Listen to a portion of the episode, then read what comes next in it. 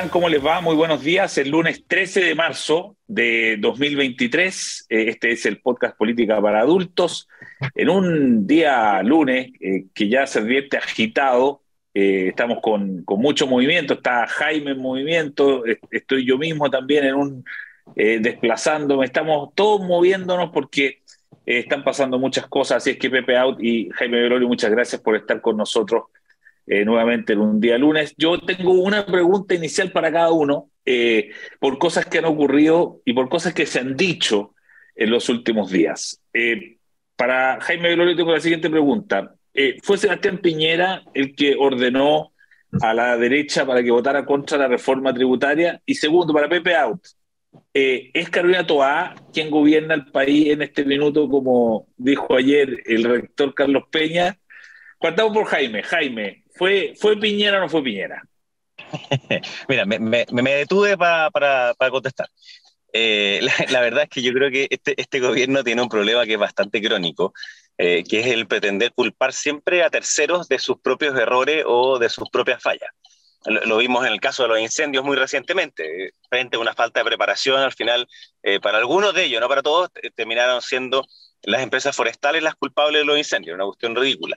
Pero yo creo que en este punto cuando ya culpan a Piñera de su propia derrota eh, y de su propia mala estrategia en la reforma tributaria, ya llegaron a, lo patético.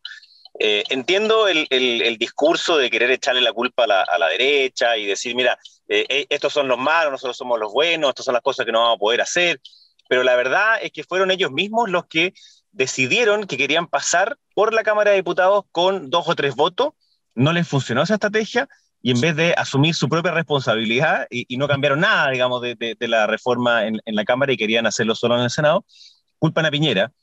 Y yo creo que se empezaron a dar cuenta a medida de que lo iban diciendo que era un grave error, porque básicamente estaban diciendo que Piñera era capaz de unir desde Pamela Giles hasta el Partido Republicano y que entonces cuando vengan ahora las otras reformas, la de pensiones, la de salud y otro, si quieren conseguir aprobaciones van a tener que ir a buscar a Piñera entonces yo creo que ellos mismos se dieron cuenta de que habían cometido un error al decirlo y, en la tarde empezaron a bajar el perfil de, no, bueno, no es responsabilidad de él, pero él de alguna manera influyó porque dijo algo. Entonces yo creo que da, cuenta de eh, un poco, el, la, quedaron absolutamente descompuestos por, por, por, esto. Las palabras del ministro Marcel yo las leo así, si no, no se entiende cómo salió tan enojado con, con frases tan tan duras, tan descalificadoras, eh, que en un tono que obviamente es, distinto a lo que él siempre decía, pero además muy contradictorio con lo que se espera, eh, particularmente este año, cuando necesita esa reforma. Así que, no, obviamente no fue eh, el presidente Piñera, tiene una opinión al respecto, pero otra cosa es que haya ordenado desde Pamela Gira hasta el Partido Republicano, eso solamente está en el mundo imaginario de algunas de las personas del gobierno. Eh, muy bien, muchas gracias Jaime. respecto de, Carolina Toás, ¿ella gobierna ahí o no? Bueno, no gobierna, pero conduce el gobierno sin duda. Mucho tiempo que no teníamos una una jefa de gabinete y una hegemonía tan clara dentro del gobierno, porque se ha dicho poco, eh, el cambio después del plebiscito del 4 de septiembre, lo que hizo fue cambiar la hegemonía en la conducción.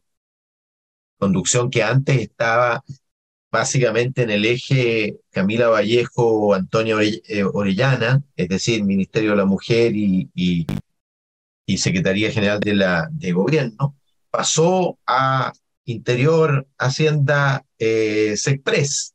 ¿ah? Eh, y eso se refuerza en el, en el reclutamiento de los nuevos ministros, sin duda.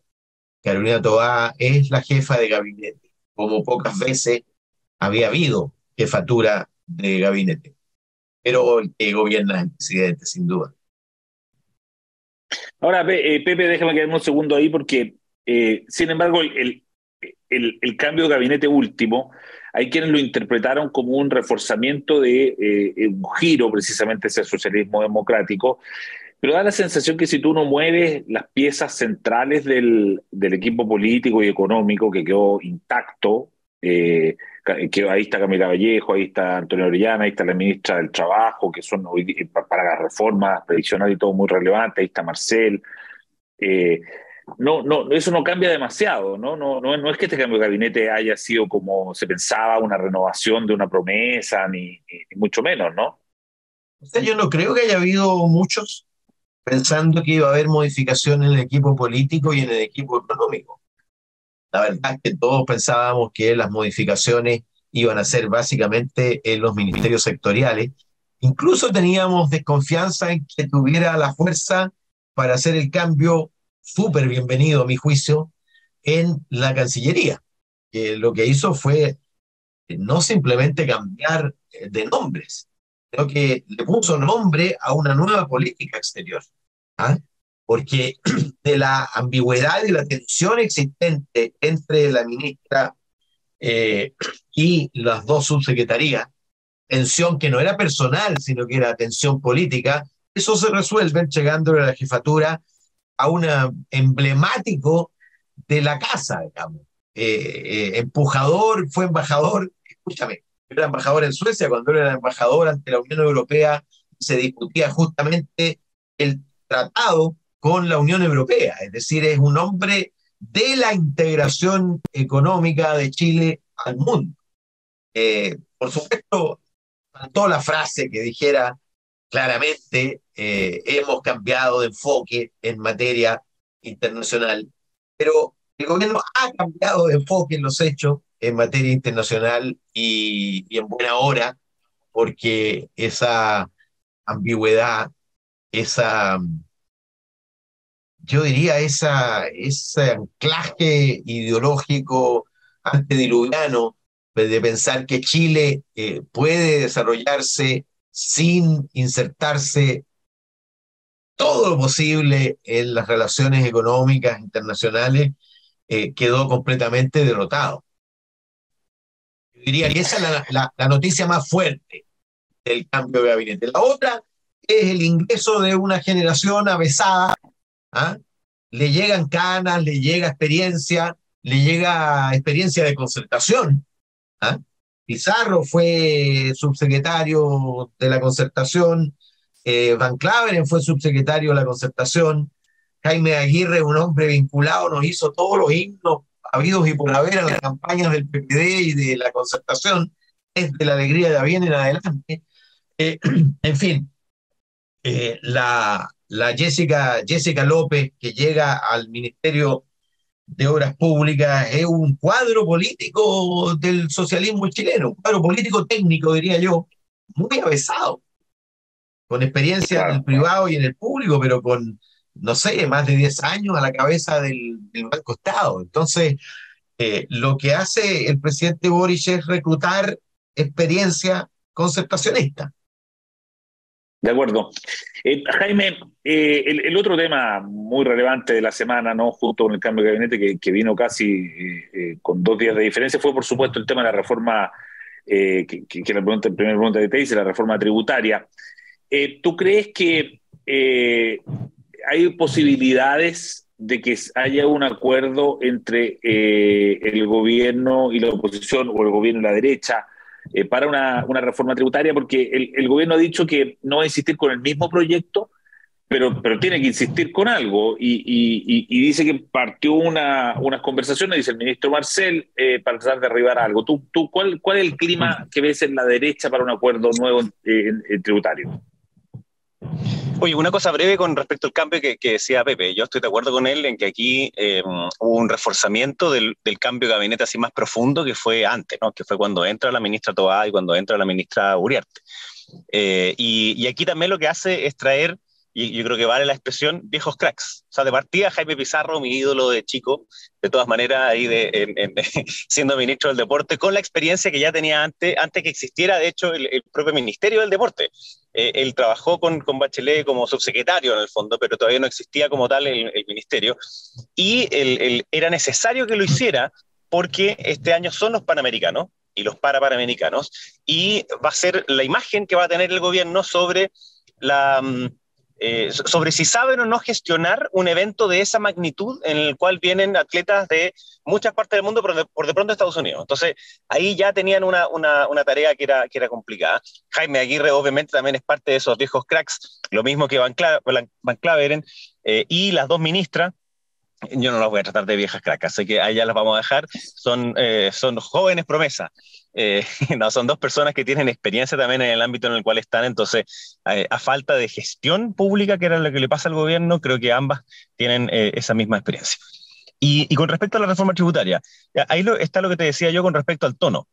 porque dado que el ministro de Hacienda sale a decir que básicamente quienes habían votado en contra de la idea de legislar estaban favoreciendo a quienes cometen delitos, tuvo que echarse para atrás en ese tono, cambiarlo de a poco, porque ¿cómo si no iban a querer eh, y después ir al Senado a decir, oiga, generemos una gran, un gran acuerdo transversal para que haya dos tercios, cuando recién había agarrado a patadas a todo el mundo, digamos. No, no, no se entendía esa, esa fórmula.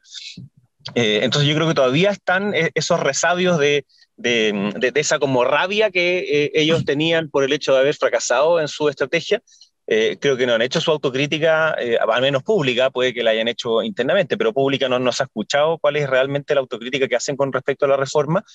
Y, mm, y yo no veo ninguna opción de que se vaya a llegar a ese acuerdo antes de las elecciones de mayo. Eh, y si es que el gobierno no da señales de que quiere moderar la reforma tal como la estaba pensando, yo creo que también es muy difícil que esta se llegue a aprobar. Jugaron la línea de culpar a quienes habían rechazado con tal de ganar quizás algo eh, en opinión pública, quizás quisieran hacerlo en, en, materia como electoral, presionarlo más hacia lo electoral, pero no les conviene porque les rebota rápido, por de pronto, porque el presidente y sus ministros y ministras votaron en contra de reformas tributarias y votaron en contra de proyectos de ley importantes en, en términos generales, y porque necesitan sacar adelante otras reformas a las cuales tampoco tienen mayoría. Entonces, la, la tesis de agarrar a patadas, digamos, a la oposición eh, cuando no vota lo que ellos quieren, creo que es una, una mala alternativa para el gobierno hoy día. Yo creo, Eduardo, que, sí. Eh, déjame un, comentario pequeñito. Yo creo que lo que el valor que tiene la coyuntura esta, que Mario Marcel mostró que es humano, ¿ah? que, y que su, su impermeabilidad, su talante siempre positivo, en fin, obviamente en una situación como esa eh, se, se alteró de manera brutal.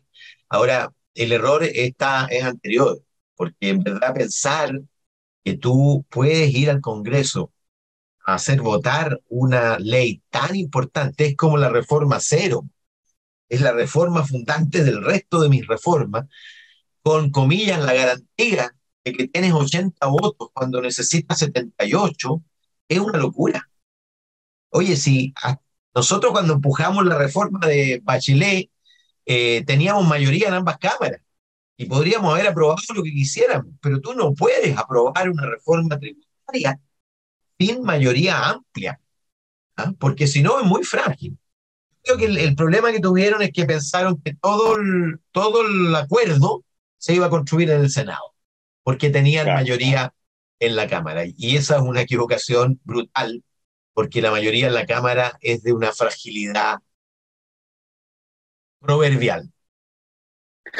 Pero hay otro, hay otro elemento interesante. Fíjate que hay un artículo hoy día en el libro de Oscar Guillermo Carretón y, ayer en, una columna del libro también de Álvaro Brione, eh, dos personas que nadie las podrá acusar de ser de derecha, digamos, eh, dicen que hay un problema eh, estructural por, por las dos almas.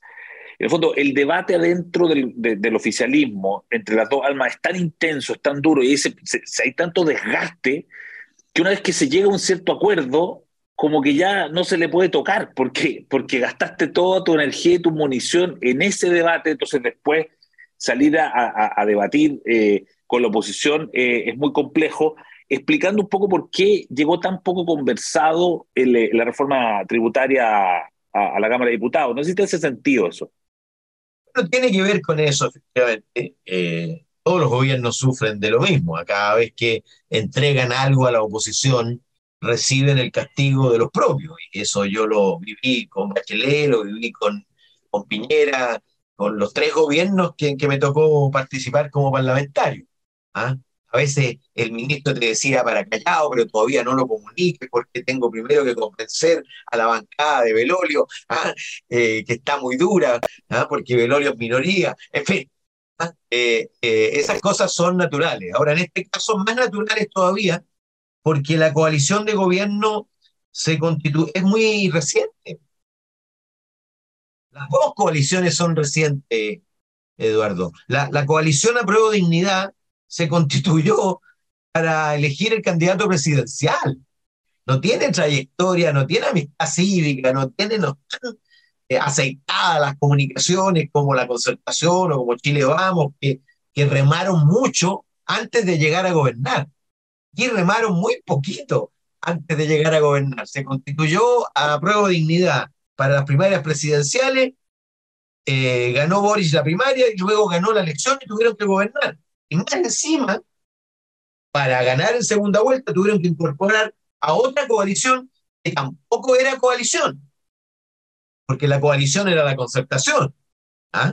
Este es un subconjunto, mayoritario por supuesto, de la concertación, y tiene más fluido, más fluidez, pero tampoco es una coalición consolidada. Los liberales llegaron a ese sector hace solo, hace menos de un año. Claro. Por supuesto.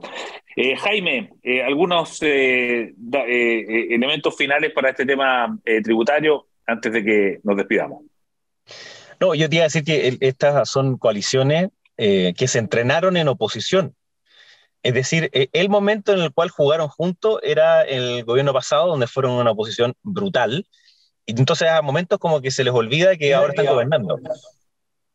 porque, porque cometen esos errores inclusive de eh, ser oposición de ellos mismos. Eh, entonces, cuando se pusieron de acuerdo en, ser oposición antes y hoy día en ser gobierno, eh, antes era quién era el más duro contra Pillera, quién era el más duro contra, qué sé yo, el, sistema, lo que fuese. Entonces, hoy día les pasa también eso, en que hay un sector dentro de gobierno que siente que tiene que ir a buscar el malestar de las personas más bien de izquierda. Entonces, si es que negocian algo en el Parlamento, después no están disponibles a ir a tener que ceder de nuevo porque sienten que esas personas no se lo van a dejar. Entonces yo creo que el PC en general se ve atrapado en eso. En, cualquier tipo de, comillas, moderación en la reforma tributaria, en reforma de pensiones, en reforma eh, en materia de salud, siempre se va a, va a, estar en contra de aquellos que ya habían marcado una posición muy firme, que suelen ser aquellos más radicales, digamos. Sea, el, PS le es más fácil navegar en esa línea, al PP también le es más fácil navegar. En cambio, los otros tienen una posición mucho más dura, con militantes mucho más duros. Y el gobierno tiene que estar haciendo gestos permanentemente hacia la socialdemocracia, el socialismo democrático, y después también hacia el otro lado para tratar de ampliar eh, ese espacio de, de, influencia, tal como lo dijo el presidente, ¿no? que, que mandató a sus ministros y ministras cuando eh, hace el, el, ajuste de gabinete, en que parte de su rol es extender eh, y, amplificar, digamos, el espacio donde se ve reflejado el, gobierno. Yo creo que esa, eh, eh, hay que volver a revisar las palabras que le dedicó a cada uno de los ministros y ministras, porque yo creo que hay harta clave de lo que él piensa que tiene que hacer el gabinete como tal. O sea, hay frases que son muy del referidas a cada uno de ellos en lo que, en, lo que se espera, desde gestión, desde comunicación, desde ampliar hacia el centro, desde ese país donde, digamos, hay, hay una, eh, una socialdemocracia como tal, entonces un, estado de bienestar, de hecho lo dijo como tal. Yo creo que eh, es importante volver a revisar esas frases que pueden haber pasado así como desapercibidas, yo creo que son importantes para conocer qué es lo que él al menos espera sobre la gestión del gobierno en estos próximos meses. Lo de, lo de la reforma tributaria, lo de la reforma tributaria, Eduardo, hay que verlo en el contexto siguiente. Siempre, todo gobierno eh, dibuja la disyuntiva de morir con las botas puestas, es decir, clavar una bandera, pero fracasar en el Parlamento diciendo allí están los culpables de eso, eh, o negociar hasta que construye mayoría para su proyecto, es decir, flexibilizar hasta que tenga mayoría. Y, y yo creo que es una disyuntiva falsa, porque no existe la posibilidad de culpar a otro que no sea el que tiene las riendas del poder. Siempre, invariablemente, el responsable de los fracasos legislativos será el gobierno. Y no pregúntale a Michelle Bachelet, a Sebastián Piñera, sobre el fracaso de sus reformas previsionales. Siempre será responsable el gobierno. Y esto de culpar a la oposición dura dos semanas. ¿ah? Mm. Y luego tienes tú que, que buscarla, que buscarla para conseguir mayoría. Y, claro, podrás tener tus duros que te respeten, pero allí está la decisión gubernamental y a mí no me cabe ninguna duda de que el presidente está empeñado en que haya acuerdo tributario, porque una reforma requiere acuerdo y acuerdo amplio, que haya reforma previsional y una reforma previsional requiere también acuerdo amplio, porque finalmente eso le dará sentido a que haya pasado por el gobierno, que pasar por el gobierno sin nueva constitución. Y por eso también es clave una constitución de consenso, porque si no, no va a ser aprobada. Eh, sin reforma tributaria y sin reforma previsional, francamente, la gente va a decir, bueno, ¿para qué? Mm. ¿Para qué gobernó? Exactamente. Oye, tenemos que liberar a Jaime, que, que tiene que entrar a otro compromiso. Eh, pero muchas gracias, ha sido muy interesante, hemos quedado muy al día con el tema. Eh, Pepe Out y Jaime Belolio, gracias por estar de nuevo en Política para Adultos. Hasta la próxima. Chao, chao. Muchas gracias. Chao. El libero, la realidad como no la habías visto. Haz que estos contenidos lleguen más lejos haciéndote miembro de la red Libero.